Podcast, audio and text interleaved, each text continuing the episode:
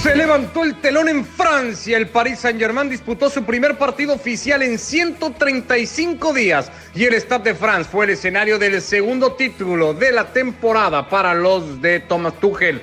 Pero no todo resultó en buenas noticias. Además, ¿cómo le fue a su próximo rival en la Champions? El Atalanta enfrentó al Milan buscando acercarse a la Juve y demostrar que la lucha por el Scudetto aún tiene vida. Y último capítulo en Inglaterra. Este domingo se definen los últimos boletos para Europa y nosotros analizamos quién conseguirá su lugar. Así comienza ya fuera de juego por ESPN Plus. ¿Qué tal? ¿Cómo les va? Bienvenidos a este Fuera de Juego en viernes, previo al fin de semana, al desenlace que tendrá la Liga Premier y a lo que podría hacer esa consecución del noveno título. Todo apunta a ello de la Juventus de Turín, si es que le gana su partido a la Sampdoria, más con el resultado del que hablaremos hoy del Atalanta. Junto a Mario, a Barak, a Moisés, nos iremos metiendo a estos y algún otro tema que nos deje por ahí. Eh, hoy, por ejemplo, Mario, el París ha levantado un título después de más de 100 días de no jugar un partido oficial, había disputado algunos de pretemporada, hoy le ha ganado 1 a 0 al Sanetien y ha salido campeón de la Copa en Francia. ¿Cómo andas? Hola, ¿qué tal Ricardo? Bueno, hola muchachos, ¿cómo les va también a ustedes? Eh, bueno, realmente hemos visto un partido muy pobre, realmente un Paris Saint Germain que si la Champions eh, la llega a jugar así, el Atalanta va a seguir siendo ese equipo favorito. Hay una jugada puntual del partido. Es cierto que después hay ocasiones para los parisinos, Barak, pero a los cuatro minutos hay una pelota al palo del arco de Keylor Navas. Que cuidado, ¿eh? Sí, a ver, eh, saludos Ricardo, también Mario y, Moisés. En realidad salió literalmente a matar el San Etienne, ¿no? Se, le sentía que absorbió la trascendencia del partido y, está claro, ¿no? Que París Saint Germain iba a volver a jugar una final, ni siquiera tiene que esperar más de una semana para hacerlo en la, en la final de la Copa de la Liga contra el Lyon, pero San Etienne, un equipo que por ahora, por ahora, es tan histórico como el Paris Saint Germain, sino más, pero no le queda demasiado tiempo porque vive los recuerdos, sabía que este era su momento y se ve que preparó a conciencia este partido, cada balón dividido, cada pelota dividida, cada futbolista del, Paris Saint Germain que osaba irse en velocidad era frenado de una manera categórica. Esto incluso antes de, la lesión de Kylian Mbappé, de la que tenemos que hablar aparte, ¿no? Pero sí es un equipo que salió muy consciente de lo que se jugaba el San Etienne y que incluso quedando con un hombre menos en el segundo tiempo yo diría que dominó como pudo, ¿no? Las acciones contra un Paris Saint-Germain ciertamente peor que gris, ¿no? Realmente fue una imagen muy muy flojita y lo que le salva es una arrancada de Kylian Mbappé antes de lesionarse, ¿no? que parecía que traía cohete en los pies, que le ganó en velocidad a todo el mundo en una pared que yo creo que su compañero ni siquiera intentaba y a partir de ahí su disparo que fue eh, rebotado y, que pudo cazar Neymar para el único gol del partido. Pero por lo demás, cierto, ¿no? La, jugada que hice es el remate al poste a favor de Saetien y algunas fallas del Paris Saint-Germain de cara a la portería, pero sí un juego muy, muy, muy preocupante del nuevo campeón de Copa. Hay una pelota clarísima, una jugada clarísima en mano a mano sobre el segundo tiempo que bien pudo terminar de sentenciar un partido, quitarle algo de sufrimiento, sí, eh, si es que lo tuvo en algún momento el, el Paris Saint-Germain, que no pudo capitalizarse. El gol lo termina marcando Neymar Moisés en una pelota que, que se encuentra básicamente el soñado futbolista por el Fútbol Club Barcelona eh, para marcar ese único gol del partido y darle al París eh, un título que no despeja, y ya lo dicen Mario y Barak, en, lo absoluto las dudas que puede acarrear el larguísimo parón que arrastra este equipo.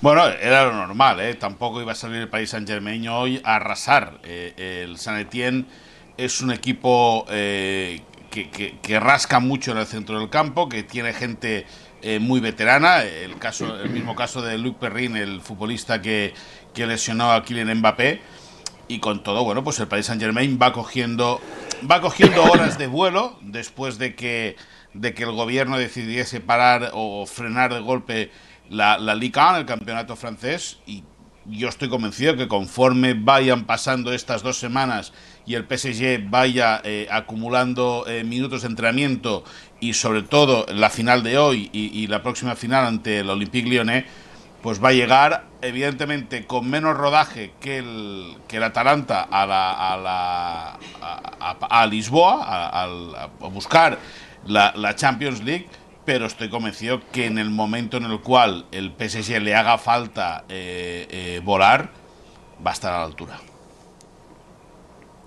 Hombre, no sé exactamente cómo basado en qué si los antecedentes son los que son, Moisés, con este equipo, particularmente hablando. Pues porque son jugadores. Porque eso no lo vamos pues porque son porque son jugadores que tienen mucha calidad y al final Neymar está en un momento eh, eh, evidentemente falto de, rodaje, pero que, es un tipo que lo que quiere es ganar la Champions League y lo va a dar todo por ganar la Champions League y va a, va a hacer que sus compañeros estén, o sea, o va a hacer que todo el equipo acompañe a Neymar. Pero el año pasado no lo dieron todo contra el Manchester United o hace dos contra el Madrid, Moisés. Bueno, contra el Madrid. Eh, contra Madrid en el Bernabéu hubo un momento en la primera parte eh, eh, en el cual el País Saint Germain baila al Madrid de una manera tremenda, se pone 0-1 creo, incluso le anulan un gol. Ya sé por dónde va a ir, ya sé por dónde va a ir. No, no, no, no, y acabando la primera parte y una jugada polémica que le viene bien al Madrid y se pone, oh, no sé si empata o se pone por delante y desaparece. Error mío que te di pie. Ya el Madrid, no, ya el Madrid le arrasa. A partir de ese momento el Madrid le arrasa, le pasa por encima, pero escúchame, en algún momento el Paris Saint Germain va a tener que reaccionar. Yo no te digo que le dé para ganar la Champions, pero sí para estar a un nivel mejor que el que ha demostrado hoy, sin ninguna duda.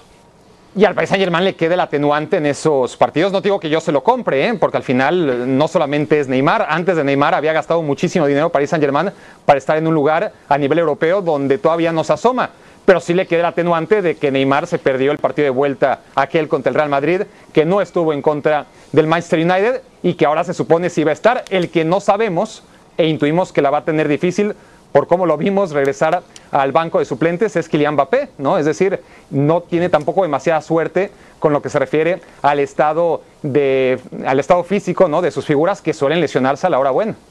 Eh, vamos a hablar particularmente de la lesión de Mbappé. Mario, lo único es que me llama la atención la seguridad con la que Moisés dice, este equipo va a responder en el momento que tenga que hacerlo cuando llevamos esperando años que este equipo responda en el momento bueno. Sí, pero tenemos que tener en cuenta también que el Atalanta es, un equipo que tampoco el técnico mira para atrás y va a encontrar muchos repuestos para el gran cansancio que están teniendo estos jugadores, porque hoy en, el partido contra el Milan hemos visto que está bastante cansado.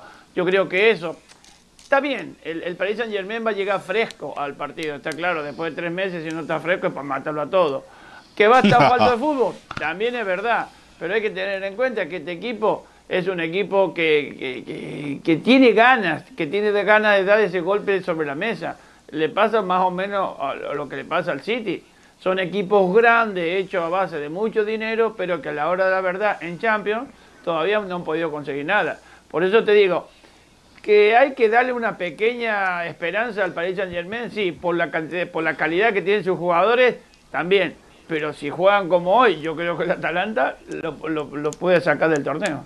Sí, si pasa por ganas, no sé si hasta más ganas pueda tener el equipo de Bérgamo. Vamos a verlo rápido. Antes de pasar al empate con el Milan, Mario, ¿cuánto pierde? Ya hablaremos directamente de la serie, pero con esa imagen y, y Mbappé en muletas para festejar, ¿cuánto va a perder el París para esa serie?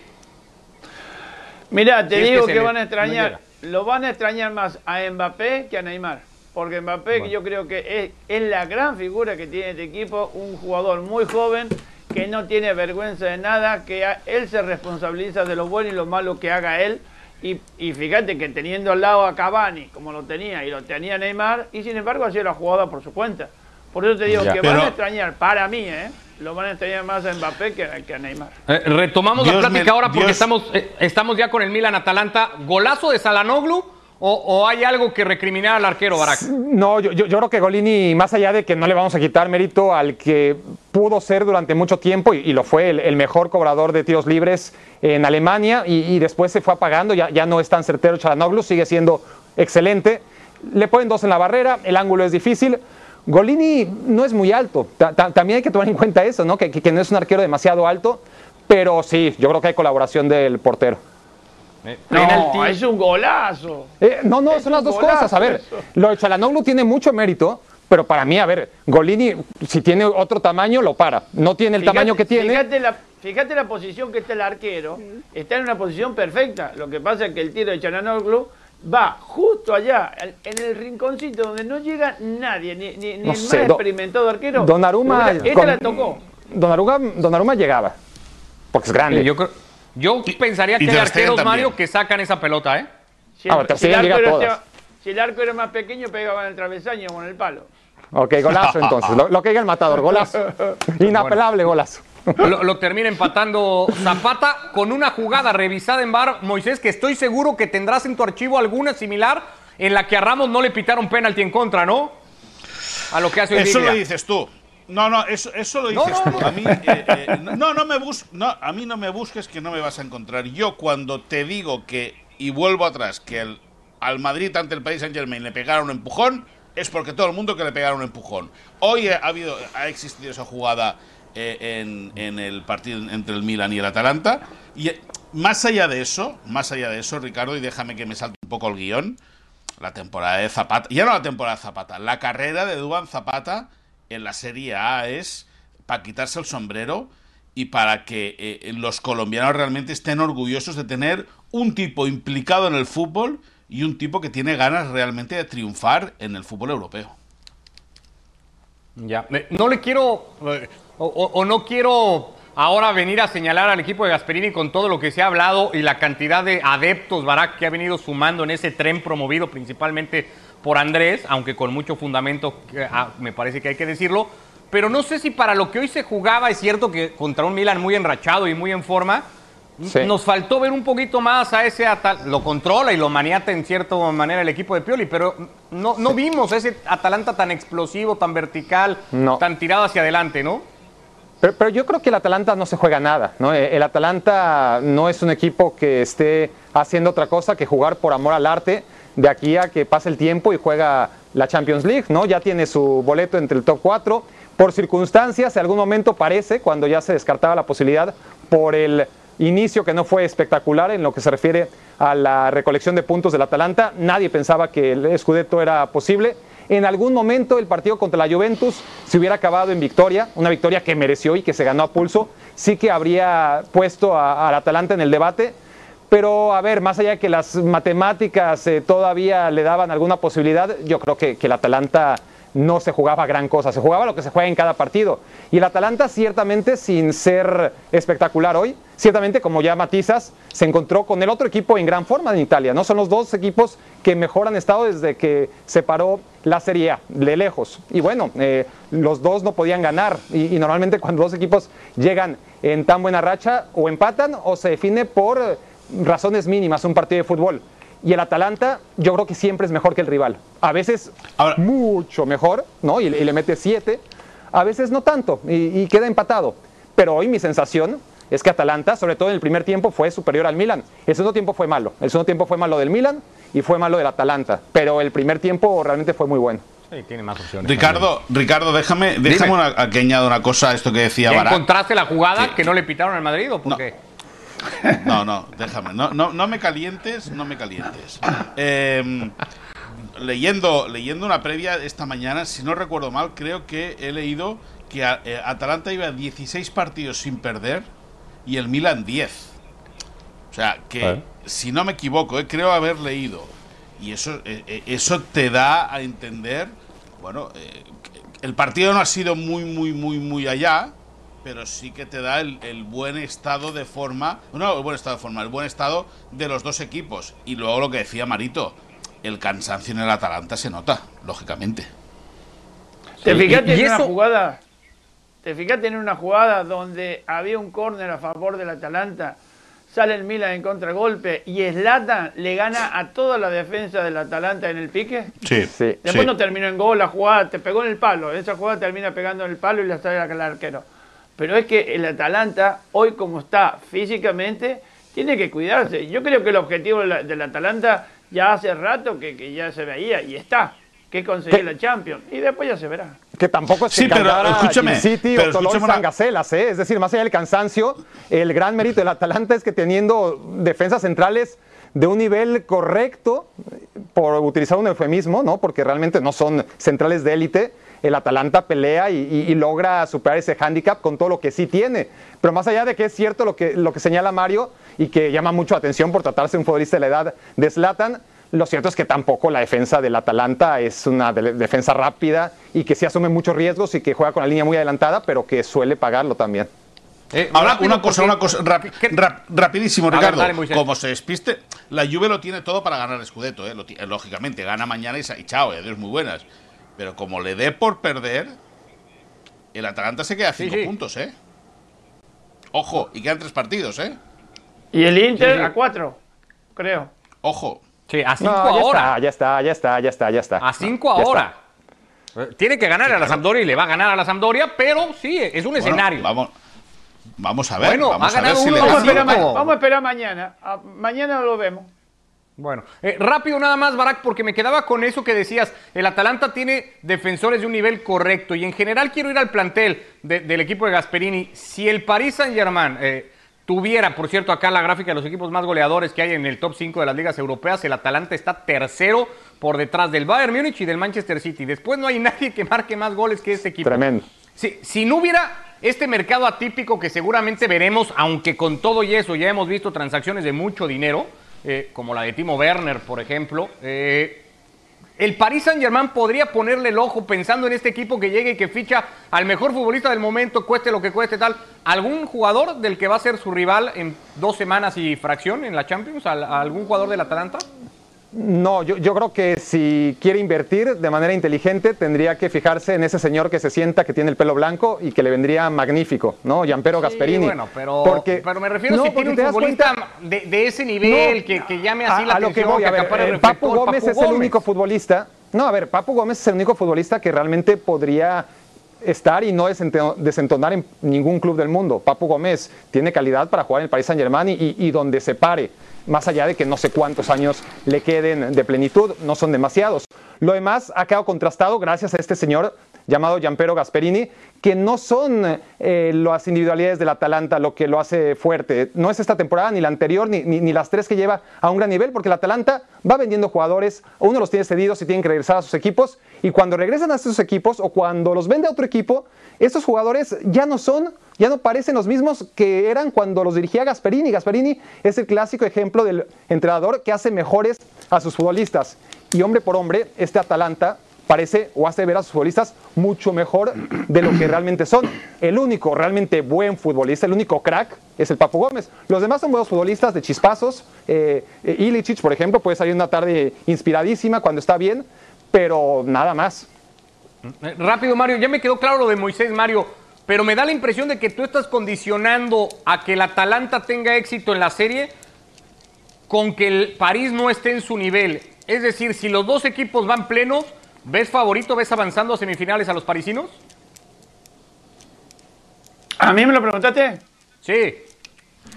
Yo creo que sí. Yo creo que si el, el Atalanta llega fresquito a este partido, le va a complicar mucho la vida a un Paris Saint Germain, que por más que me diga que viene fresco y toda la historia, por más jugadores perfectos que tenga, no va a llegar eh, bien futbolísticamente. Como hemos visto el partido de hoy. Yo creo que el Atalanta, hoy, hoy, hoy creo que 70-30. 70-30, Atalanta, dices tú. Sí. ¿Barak? No, no iría tan así. 55-45 Atalanta también. Dios mío. Y tú sí, Moisés, eh, Paris Saint Germain, ¿no? ¿no? No te vas a bajar ahora. 55-45 55-45 PSG. Bueno, eh, esta es la última jornada que tendrá el fútbol inglés acá en pantalla con sobre todo la atención puesta eh, en cómo se definirán los puestos europeos. Todavía hay mucho por jugar, destacan esos duelos que van a decidir esos lugares, el Leicester recibiendo al Manchester United, el Chelsea haciendo lo propio ante el Wolverhampton, el Aston Villa, el Watford eh, buscando salvarse del descenso, se van a enfrentar al West Ham, al Arsenal igualmente, esa parte debajo de la tabla, también habrá que seguirla a detalle. Aquí están la clasificación, cómo está de momento esa carrera por los puestos europeos, el Manchester y el Chelsea en control de la situación, teniendo que jugar contra esos dos rivales directos que tendrán ambos. ¿Ves, Mario, alguna posibilidad de que esta clasificación cambie después de los Juegos del domingo? Yo creo que va a cambiar. Yo creo que el Manchester tuvo una gran oportunidad para dar el golpe de- de- de- de decir, bueno, ya estoy adentro y lo desaprovechó. y yo creo que es el que se va a quedar afuera. Yo creo que Uy. Chelsea y el, el, Leipzig, el Leipzig, el, El Leicester. el Leicester eh, son los que van a clasificar. Con todo y que la inercia en el equipo de Brendan Rodgers parece no ser la, la más adecuada. Es cierto lo del United, pero no deja de tener una racha también Barak como para llamar la atención, a- cuando menos. Sí, venía muy bien, venía realmente muy muy bien, pero ha sido la constante ¿no? del equipo de Solskjaer desde que llegó en lugar de Mourinho.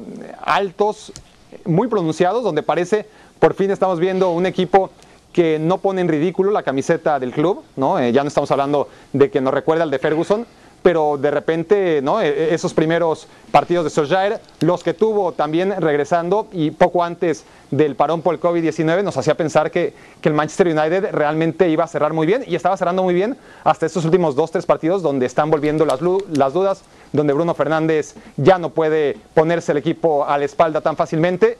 Y la verdad es que la situación del United es similar a la del Chelsea y, y la del Leicester. Están acabando con lo justo. Yo, yo apostaría por las inercias que traen que pierden los tres. No se puede, ¿no? Porque Leicester y, y United juegan y, y alguno tendrá que sumar, si no es que empatan. Pero Chelsea contra el Wolverhampton, complicadísimo. Leicester contra United, United contra Leicester y sobre todo Leicester contra sí mismo y United contra sí mismo. Son partidos realmente muy difíciles de pronosticar. Si bien hipotéticamente una derrota del Chelsea contra el Wolverhampton combinada con un empate de Leicester y, y United podría clasificarlos a ambos y, y dejar fuera al equipo de Lampard, ¿no? Eh, combinaciones hay muchas, por más de que todos tienen la posibilidad de meterse a las Champions en sus manos, ¿no? Quien gane Ah. está dentro. Por la razón que sea Ricky Ortiz, y no sé si tenga que ver algo el productor en esto, que lo ha ido librando de la responsabilidad, no ha estado ninguno de los días que hemos hablado del Manchester United.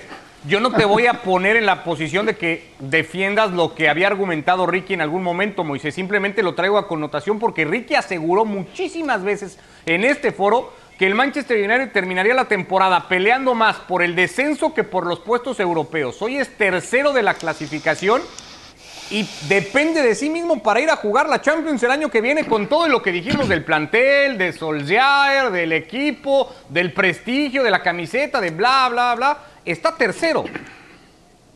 Bueno, si le das si le das la vuelta a la clasificación, o sea, le das, o sea, si está así la clasificación y le das la vuelta, pues entonces estará en descenso, ¿eh? entonces tendrá la razón Ricky, Ricky Ortiz. Pero bueno, al final al final es, era, era, era cuestión de esperar que el Manchester United reaccionase.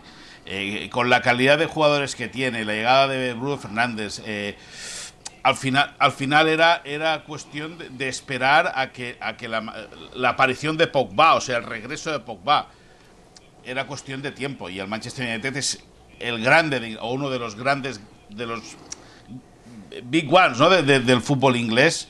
Y yo creo que es una sensacional noticia que esté, que vuelva a estar arriba, que vuelva a estar peleando. La Champions, la Champions League con, con el Manchester United, si se clasifica, es otra cosa. Ir a Old Trafford siempre tiene su, su gancho, su qué. Eh, yo creo que Ricky fue muy atrevido al. Era más un deseo del morbo de ver pelear al Manchester United por el descenso que no ahora eh, eh, eh, imaginárselo de nuevo en la Champions League, que pienso y sigo, sigo creyendo que es una gran noticia para, para el fútbol europeo que el Manchester United esté arriba. Ni si, ya ni, ni hablar de comparar al equipo de Solskjaer con el de Mourinho y las aspiraciones con las que llegan a la última fecha, pero bueno, no está Ricky, así que no tiene mucho caso. Eh, Mario, nada más para cerrar lo de los Red Devils, ¿te sorprende con todo lo que decíamos por ahí de octubre, noviembre de este equipo? ¿Te sorprende que llegue como llega esta última fecha con las aspiraciones con las que está? Sí, sí, realmente yo estaba muy de acuerdo con Ricky. Pero bueno, el fútbol nos da esa sorpresa. No es que fuera a pelear por el descenso, ni mucho menos. Pero lo que menos me imaginaba, después de la campaña que estábamos viendo a comienzo de temporada, de que este equipo iba a estar en este momento ya en Champions. Pero bueno, le queda un partido, un partido muy difícil. Y yo creo que el Wolverhampton, a pesar de que es un gran equipo, si el Leicester llega a empatar, y por más que el Wolverhampton, eh, el, eh, llegue a ganar, no va a llegar a ningún lado, lo mismo. Ahora, se habla bueno, mucho para... de Bruno Fernández y se habla con razón, Ricardo, de, del portugués que le cambió la dinámica al equipo. Sí, total. Pero quien realmente se ha puesto al equipo a la espalda en estos últimos partidos, y es hoy por hoy la gran figura del Manchester United, es Anthony Marcial. ¿no? Es, es tremendo lo que está sí. haciendo en estas últimas jornadas. Sí. Es verdad. Aunque, por ejemplo, y, y lo, traigo, lo traigo a relación el nombre de Marcus Rashford, porque hoy que se ha dado Baraka a conocer el nombre del mejor futbolista o votado mejor futbolista del campeonato, que ha ido a caer a manos de Jordan Henderson, el capitán del Liverpool, bueno, en, eso, en esos candidatos aparecía el nombre de Rashford. Después de que el año pasado tuvo cierta polémica o se debatió si había sido entregado al mejor de todos, ¿qué te parece este año el reconocimiento a Henderson?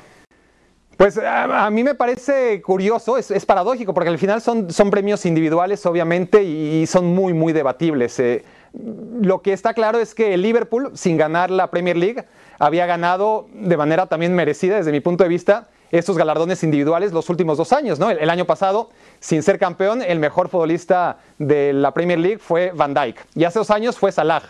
Y había poca, poco debate al respecto, ¿no? Más allá de que Liverpool no fue campeón en ninguna de esas dos temporadas. Ahora que Liverpool es campeón y es campeón histórico, lo es con un bloque, lo es con un Firmino que no metió tantos goles, lo es con un Salah de altibajos, lo es con un Mané que fue el mejor de adelante, pero que también tampoco fue lo consistente eh, que podría ser. Lo hizo con un Van Dijk que ya como que no es novedad el gran nivel que, que, que tiene partido a partido y que ciertamente bajó un poquito el peldaño respecto al anterior.